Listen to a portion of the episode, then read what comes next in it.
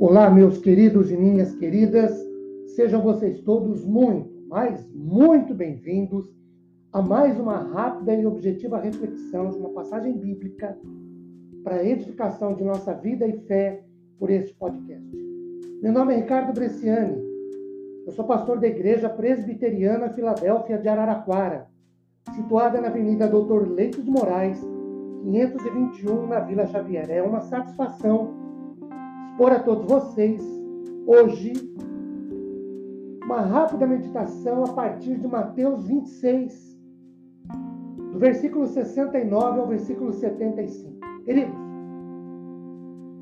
este é um episódio triste e caótico na vida de um servo de Deus, Pedro, o apóstolo Pedro.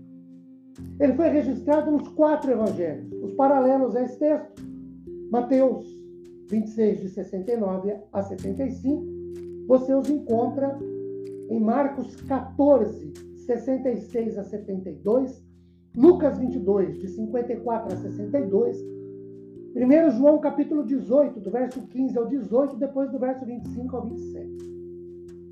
Mostra que todos nós estamos sujeitos a uma situação muito parecida com essa de Pedro. Que aconteceu aqui? Pedro negou Jesus três vezes.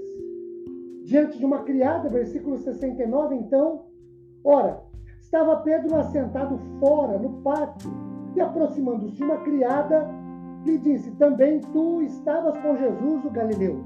No versículo 71, saindo para o alpendre, foi ele visto por outra criada, então na segunda. E terceiro, ele foi, de acordo com João capítulo 18, versículo 26, ele foi interpelado por um parente de Malco. Malco era um soldado a quem Pedro cortou a orelha quando da prisão de Jesus. Queridos, nós devemos lembrar que este episódio aconteceu concomitantemente ao julgamento de Jesus perante o Sinédrio. Pedro seguia Jesus de longe, de acordo com Mateus 26, 58. E o Salmos 1, verso 1 diz que a gente não deve, como servo de Deus, assentar-se à roda de escarnecedores, que é o que Pedro fez. Porque esta roda estava composta de escravos, de servos dos sacerdotes, de soldados e por aí vai.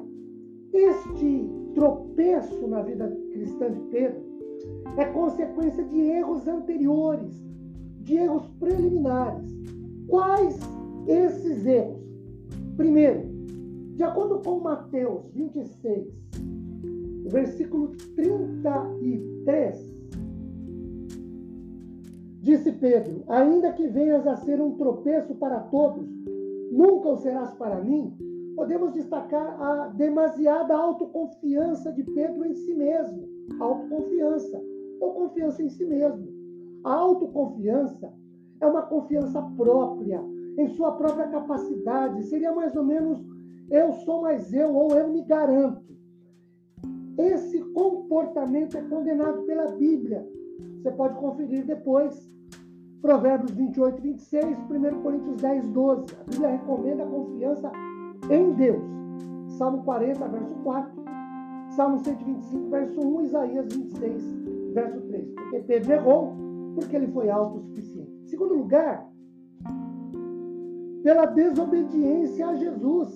A ordem do Senhor foi orar, vigiar, vigiar e orar, de acordo com Mateus 26, de 40 a 44. O princípio é, era estar atento, ter cuidado a todo instante ser simples como a pomba, porém prudente como a serpente. Quanto à vigilância, a Bíblia nos ensina coisas importantes. De acordo com Mateus 26, 41, deve-se vigiar para não cair em tentação. De acordo com 1 Pedro 5, 8, deve-se vigiar para não ser tentado pelo diabo, devorado pelo diabo.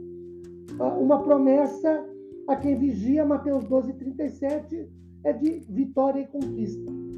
Porque Pedro caiu, porque ele não vigiou e nem orou. Terceira razão, terceiro motivo da queda de Pedro: esquecimento da palavra de Jesus. Mateus 26, o versículo de número 75, Diz assim: Então Pedro se lembrou da palavra de Jesus que lhe dissera, isso foi dito a ele no versículo de número 34.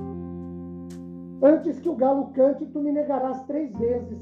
E aí Pedro então sai e chora. Queridos, Pedro não guardou as palavras do Senhor, antes esqueceu-se delas. Não fez caso de tê-las ouvido anteriormente e observá-las. Pelo contrário, não deu ouvidos. E a Bíblia nos faz promessas quanto a guardar a palavra do Senhor. De acordo com João 8,55, de vida eterna. De acordo com João 14,23, de comunhão divina. Porque Pedro caiu, porque foi autossuficiente, porque não orou e não vigiou, e porque não guardou a palavra do Senhor. Que nós não cometamos esses mesmos erros. Que Deus nos abençoe com paz, consolo, conforto, nos dê graça, conquistas e vitórias. Amém, queridos.